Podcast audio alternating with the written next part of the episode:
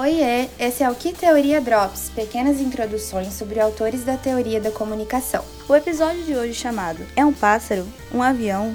Um mito?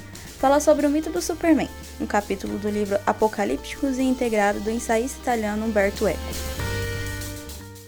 Umberto Eco nasceu em 1932 em Alexandria, na Itália. Ele foi escritor, filósofo, semiólogo e também professor da Universidade de Bolonha. Ele viveu durante um período de intensas mudanças tecnológicas. Suas obras falam muito sobre a cultura de massa e as novas tecnologias. É um dos principais nomes da semiologia, sempre abordando a filosofia da linguagem, a estética e a semiótica. O capítulo do mito do Superman tem uma linguagem bem acessível, reflexiva e filosófica. Eco procura relacionar as mídias com a sociedade, faz uma análise semiótica a partir da imagem do Superman, colocando como figura mitológica e observando como um instrumento pedagógico da sociedade capitalista. Dessa forma, o autor traz o Superman como um mito, assim como os heróis nas antigas mitologias. A diferença é que ele é criado e mantido com elementos diferentes que compensam a falta dos clássicos.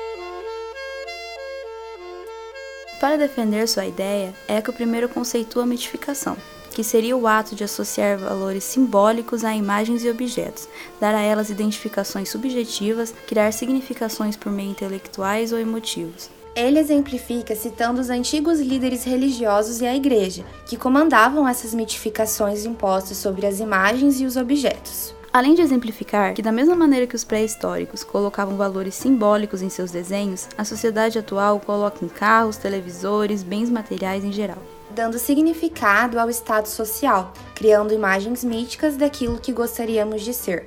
Partindo para as histórias em quadrinho, Eco mostra a força e influência que elas possuem sobre o público, dando como exemplo a morte do gangster Flat Top, personagem da série Dick Tracy. Flat Top era um personagem que havia encantado o público, né? Então a sua morte ela causou algumas reações negativas. Os fãs decretaram luto, enviaram telegramas atacando o autor, e é com isso que o Humberto Eco conclui que quando uma imagem cai, tudo que ela simbolizava acaba caindo também. Seguindo então para a análise do personagem Superman, o autor aponta que ele é a figura de um herói com poderes sobre-humanos e a capacidade de realizar coisas inimagináveis. Porém, ele também serve à sociedade como um cidadão comum e exemplar. Para criar uma identificação com o público, Superman ele tem a sua identidade secreta de Clark Kent, né? Aquele sujeito atrapalhado, tímido, que é constantemente rebaixado por seus superiores. E é assim que o público vai se identificar com ele, porque ele tem o seu personagem humanizado na vida cotidiana, né? Ele enfrenta as mesmas condições de vida que todo mundo. Echo aponta duas diferenças do Superman para os mitos antigos.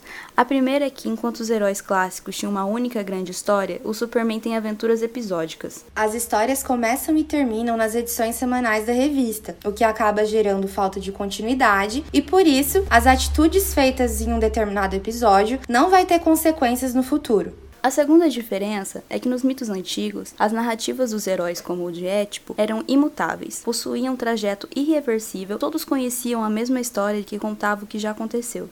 Já nos tempos atuais, o que sustenta a narrativa é a sua imprevisibilidade, né? Os fatos acontecendo no momento em que a narrativa se desenvolve. E dessa forma, as ações só são descobertas no momento da leitura. Sendo assim, como existem várias histórias e não é mostrado que uma sucede à outra, o tempo da narrativa se embaralha e confunde o leitor.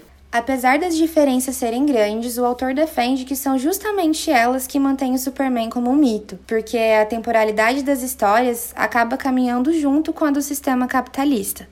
Ambos são imprevisíveis, em constante mudanças, feitos para serem consumidos. Foi necessário modificar o mito para que ele se adequasse à sociedade. Todos esses fatos fazem com que o Superman se sustente como um mito, porque quando o leitor perde o controle do tempo, o herói não envelhece. Ele nunca vai ficar perto do fim. Ele vai sempre estar em um presente contínuo, se aproximando dos mitos antigos. Humberto Eco conclui que o Superman é uma figura feita para o sujeito heterodirigido, que é aquele indivíduo participante de uma sociedade que impõe a ele o que ele deve desejar e como conseguir tal coisa.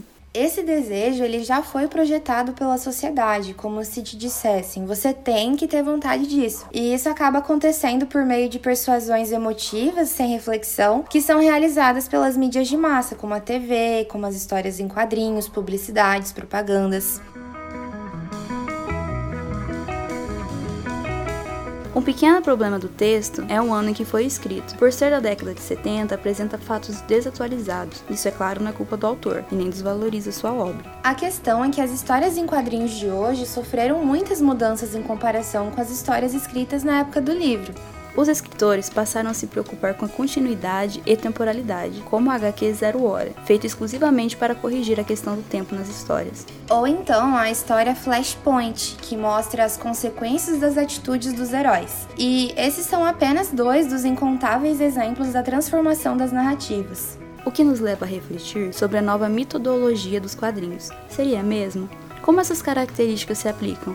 Essa nova temporalidade esvazia os quadrinhos como os mitos contemporâneos? Esse foi mais um episódio do Que Teoria Drops, produzido pelos alunos Arthur Galetti, Calma Briz, Isabela Amaro, Camila Wilhelm e Isabelle Teixeira, do segundo ano do curso de Comunicação e Multimeios da Universidade Estadual de Maringá. E por hoje é só, pessoal. Até a próxima. Tchau, tchau!